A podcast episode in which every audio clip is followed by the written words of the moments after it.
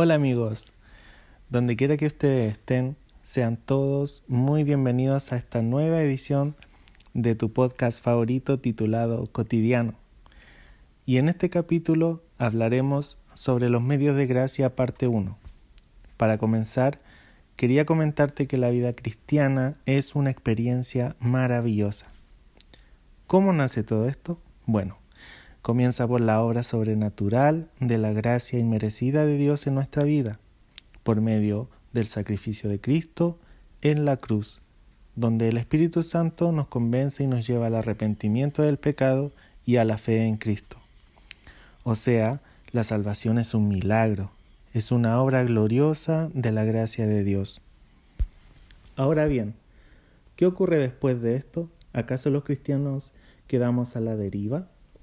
En el libro de Gálatas capítulo 3 versículo 3, el apóstol Pablo es enfático con un rotundo no. Leo la versión NBI. Tan torpezón, después de haber comenzado con el Espíritu, pretenden perfeccionarse con esfuerzos humanos. Esto tampoco quiere decir que no haya actividad de parte del creyente. Por el contrario, en el libro de Efesios capítulo 2 versículo 10 podemos ver que el creyente es creado para buenas obras las cuales Dios dispuso de antemano a fin de que las pongamos en práctica. ¡Wow! Dios obrando en medio nuestro en todo momento.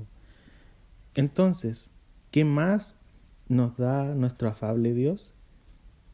Él nos da herramientas para nuestro crecimiento, que con el pasar del tiempo los teólogos han llamado como medios de gracia.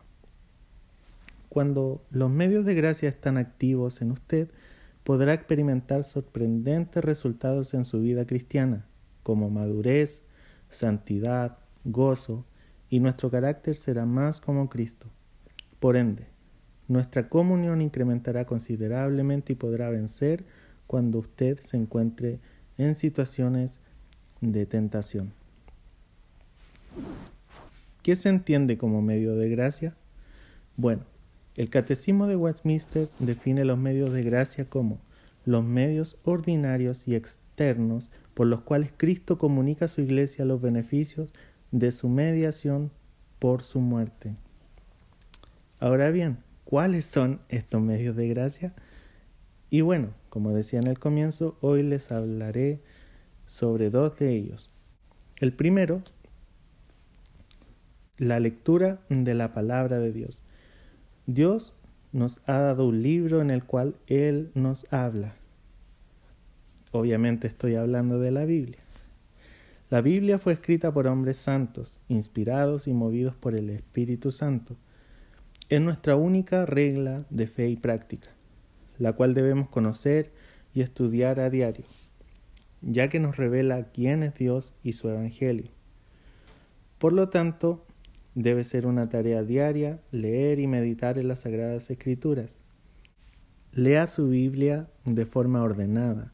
Si fuera posible, programe su lectura diaria a una hora específica, ya sea de mañana, tarde o noche, pero déle el tiempo suficiente y que este tiempo sea de calidad.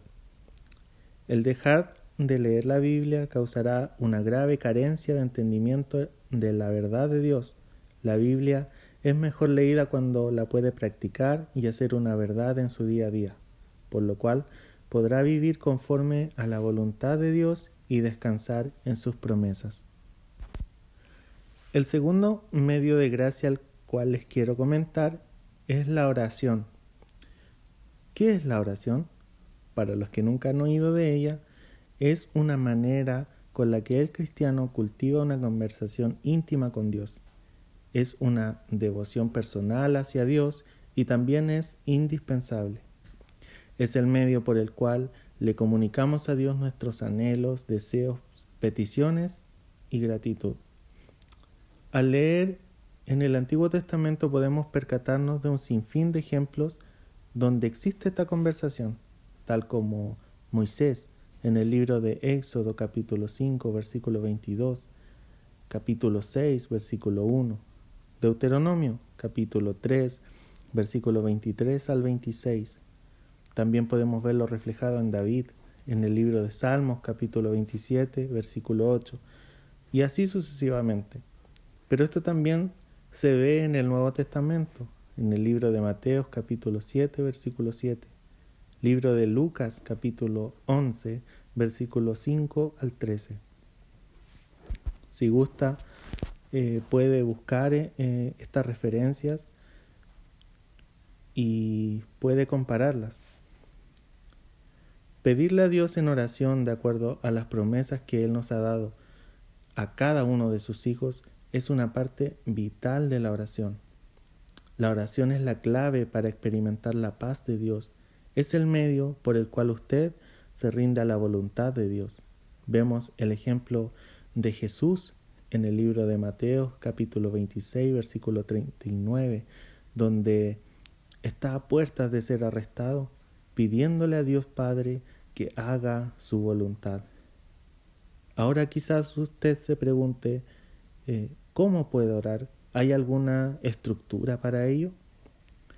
En el libro de Efesios capítulo 6 versículo 18, en el libro de Judas capítulo 1 versículo 20, podemos observar que la oración es hecha en el Espíritu, es decir, Dios mismo es quien ayuda al cristiano a orar. En el caso en que en este momento no esté sintiendo el deseo de orar, pídale al Señor que le ayude con esto. En el libro de Juan, capítulo 14, versículo 26, podemos ver que Dios dispone a los cristianos a orar, haciéndoles recordar las palabras y promesas del Señor. Y en el libro de Romanos capítulo 8 versículo 15 nos recuerda que el Espíritu nos adopta como hijos y nos permite clamar Abba Padre. Y no solo podemos orar por nosotros, sino también hacerlo por nuestros amigos. Romanos capítulo 10 versículo 1. Si bien hasta aquí usted aún se pregunte cómo hacer una oración, lo invito a que lea en el libro de Mateo capítulo 6 del versículo 9 en adelante, no con el fin de que la recite como un ritual, sino más bien para que vea un ejemplo de cómo orar. Y de acuerdo con este patrón, Jesús nos enseña que antes de orar por nosotros debemos hacerlo para que Dios sea glorificado y su reino se establezca.